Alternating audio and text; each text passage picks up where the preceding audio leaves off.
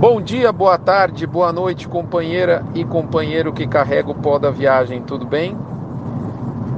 Uma das coisas que eu mais gosto de fazer é ter acesso, ler, escutar, ver os reportes das explicações que os altos executivos dos, dos frigoríficos brasileiros listados em bolsa dão quando saem os relatórios trimestrais. Você já reparou nisso?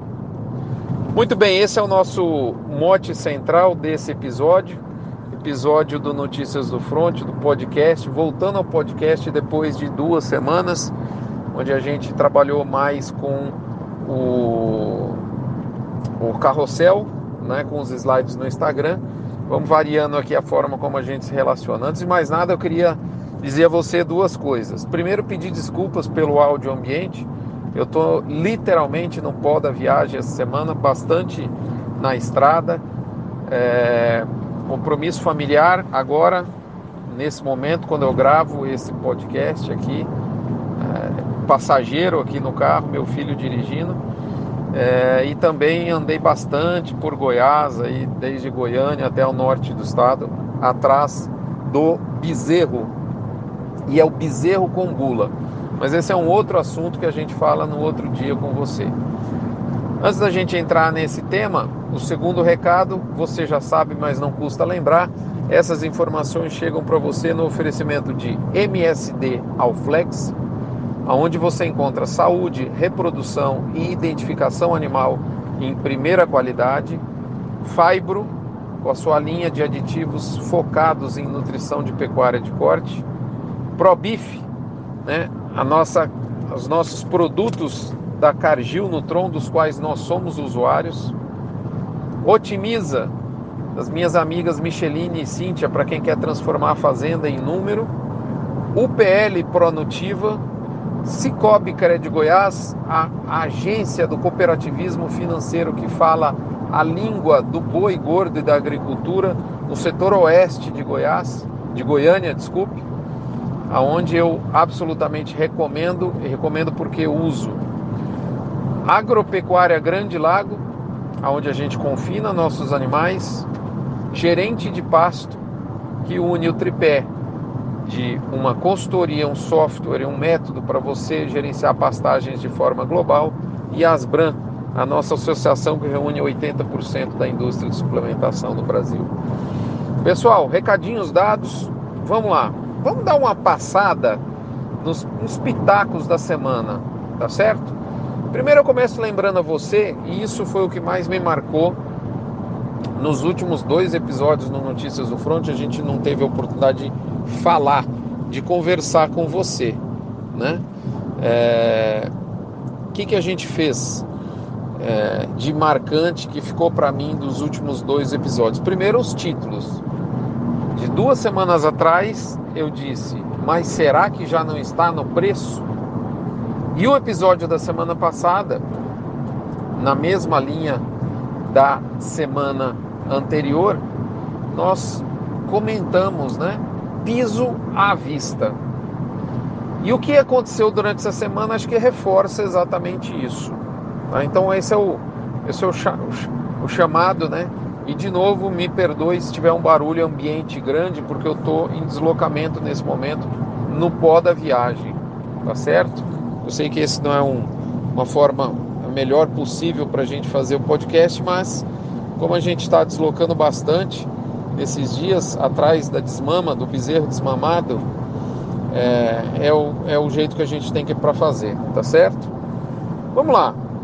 É, essas duas últimas semanas mostram que os títulos dos frontes, né, das duas últimas semanas mostram que, na nossa visão, não existe lei que impeça o boi de cair um pouco mais, mas isso está ficando cada vez mais difícil. É claro que o Brasil é um universo, é um, é um, é um país continental onde a gente tem diversas regiões com características diferentes e não há uma unanimidade nesse momento, mas já há estados, e o exemplo maior é o Mato Grosso do Sul, né, que tem uma oferta bastante diferente e menor do que vinha ocorrendo, e isso já começa a se abranger em outros estados que apresentavam ofertas grandes né, ofertas importantes de boiadas terminadas e que hoje já começam a haver relatos mais consistentes de ofertas em redução.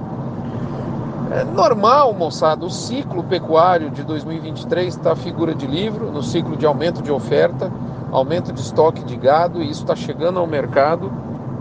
A gente teve um clima que não comprometeu, né? E tá tudo certo. A gente está entregando mais animais, né? É, e, e, eu falei muito na semana passada, muito claramente, de duas coisas que me chamavam muita atenção. Frigorífico brasileiro fazendo um movimento de abater cheio.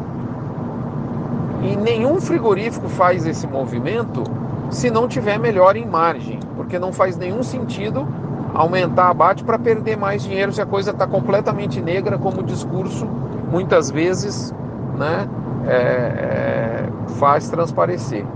Tá certo? É, a coisa está completamente ruim, melhor dizendo, né, como o discurso faz transparecer. E segundo, se, se a carne é um ativo caro e que não, não pode é, ficar estocada por motivo de dificuldade de câmara fria, custo alto e mesmo o valor de produto muito alto, não dá para o frigorífico comprar a carne do pecuarista e não vender né, a, a desossada, a carne congelada, a carne fresca, seja lá qual ela for, isso, isso arrebenta qualquer indústria, dado que o boi é 80% do custo de produção da indústria. Então, esses dois motivos, aumento de abate, é, quem aumenta abate, para mim está me falando que está com a margem melhor. E segundo, quem aumenta abate e produz mais carne também está falando né, não em palavras, mas em atitudes, de que espera mais demanda, tá certo?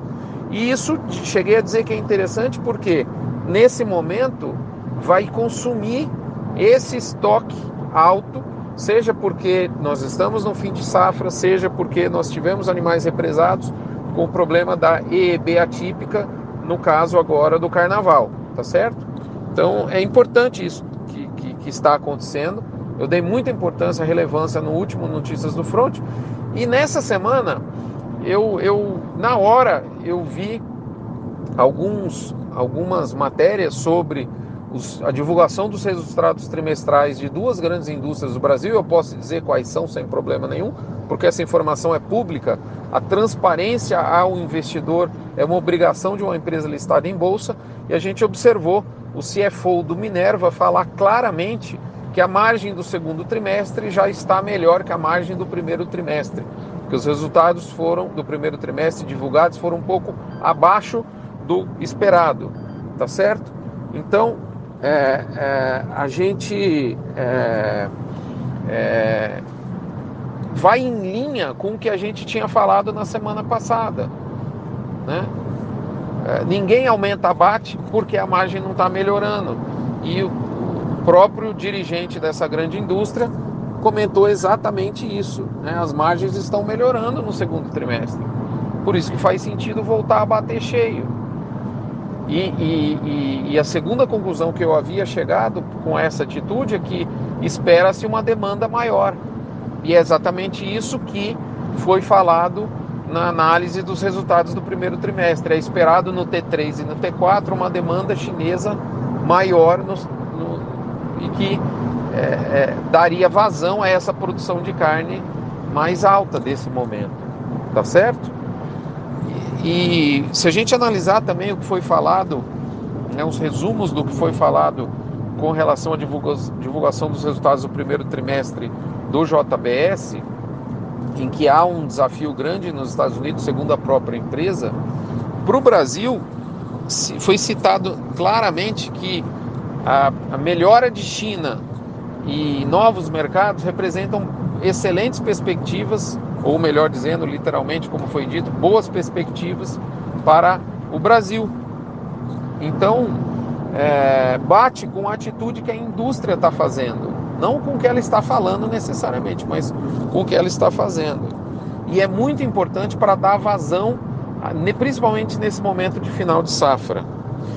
É, chama também atenção relatórios mostrando que os embarques da primeira semana de maio para a China atingiram a maior média diária para o ano, nos primeiros quatro dias úteis de maio, na primeira semana de maio, o que mostra que essa demanda que o frigorífico espera, em função de ter aumentado a produção de carne China, ela já está se concretizando.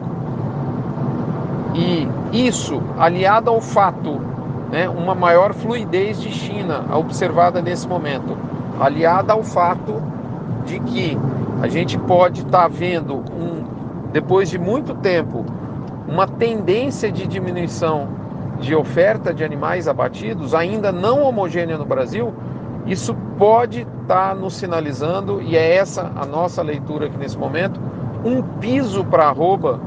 E um piso é uma notícia muito boa para quem estava vendo seu preço derreter semana após semana. Eu não estou aqui dizendo que a arroba vai começar a subir loucamente para cima. Não, não é essa a nossa leitura. Mas se nós atingirmos um piso e o indicador por diversos dias nessa semana mostrou nesse sentido que tem dificuldade de cair de 270 abaixo de 270 em São Paulo, que é um que é um valor abaixo disso para adquirir volume de gado não está sendo fácil, talvez sinalize que a gente tem aí um piso muito forte em informação, né, muito forte não, desculpe, muito perceptível em informação, tal como há 15 dias a gente vem falando aqui no Notícias do Front. De novo, para reforçar, isso não é um cenário homogêneo. Tem praças no Brasil que ainda estão bastante frouxas e isso deve seguir, assim como deve seguir frouxo o preço da vaca para abate. Mas são boas notícias. É... Isso talvez seja o que de melhor a gente a gente é, pincelou aqui da semana. É, se esse piso realmente se, se confirmar, eu diria que a próxima semana vai ser fundamental. A gente tem aí a abertura de um movimento né, que pode dar oportunidade para o segundo semestre, né, para você proteger preço do segundo semestre. Ainda é muito cedo para a gente falar, mas tem que ficar ligado no radar disso aí tá certo? A bolsa, na minha opinião, está completamente fora de baliza. Quem sou eu para achar que sei mais que o mercado? O mercado é que sabe, né? Mas o junho abaixo do maio, para mim não faz sentido nenhum. A gente viu isso no pregando sexta-feira. A gente vê um preço do físico de São Paulo de 270 abaixo, em dificuldade de comprar em plena safra. Não faz sentido para mim ver o outubro abaixo desse valor que é o, seria talvez, será talvez o piso da safra. Então, assim, tem algumas coisas que não, não me fazem sentido. Essa carne barata no Brasil, comparado a, por exemplo, a carne americana. Mas, enfim, aqui é uma opinião de um bobo. O importante é a gente ir juntando os pedacinhos do mercado, né, as informações, semana após semana, para a gente tomar e, e tirar e chegar às nossas conclusões uma boa, um bom movimento de carne no mercado interno é outro pitaco que a gente pode listar, listar nessa semana, fruto do Dia das Mães, tá certo? E eu acho que vou ficando por aqui. Vou deixar para a gente conversar mais adiante os assuntos interessantes que eu listei aqui. Né? Escutei um podcast muito bacana sobre um livro sobre gestão financeira. Depois eu vou entrar, em, vou descrever aqui. E depois eu vou falar um pouquinho mais do bezerro com bula, e é isso que a gente está procurando comprar nos últimos dias, o bezerro, fruto de uma genética de qualidade, seja de inseminação artificial, seja de touro de origem top. E é isso que a gente está fazendo, mas é um assunto para a gente gastar em mais um outro podcast com você. Agradeço a sua atenção, a sua audiência, a sua paciência. Lembrando que domingo próximo é Dia das Mães. Eu vou te fazer um convite. Olha que bacana, né? Eu vou depois postar aqui. Tem uma ONG. Quem, quem me mandou isso foi o meu amigo Eduardo, da Genética Aditiva de Campo Grande, né? Que inclusive vamos estar no. Eu, Rodrigo Albuquerque, vou estar no evento, no dia de campo da Genética Aditiva de, de junho, esse ano, no mês de junho, a ser realizado em Terenos. E o Eduardo mandou uma coisa muito interessante.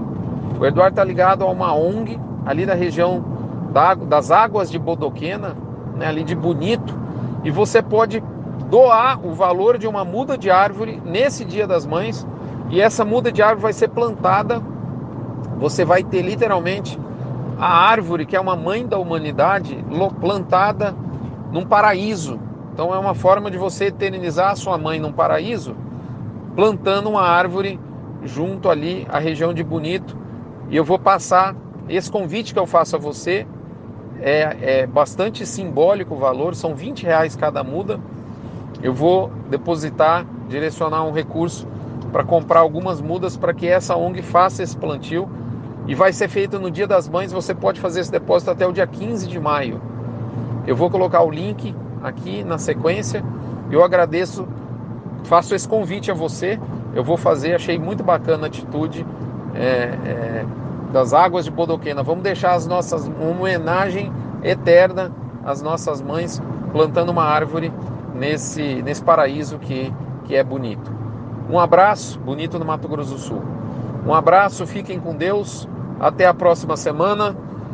Sabe quando você está no avião, parafraseando o que eu disse na semana passada, e a, a chefe de cabine, a aeromoça, fala: tripulação, estamos próximos ao pouso, ou seja, a rodinha do avião que estava descendo nos ares vai tocar o solo. Talvez seja isso que o bovino vai fazer nos próximos movimentos de mercado. Um abraço, fiquem com Deus, curtam o Dia das Mães.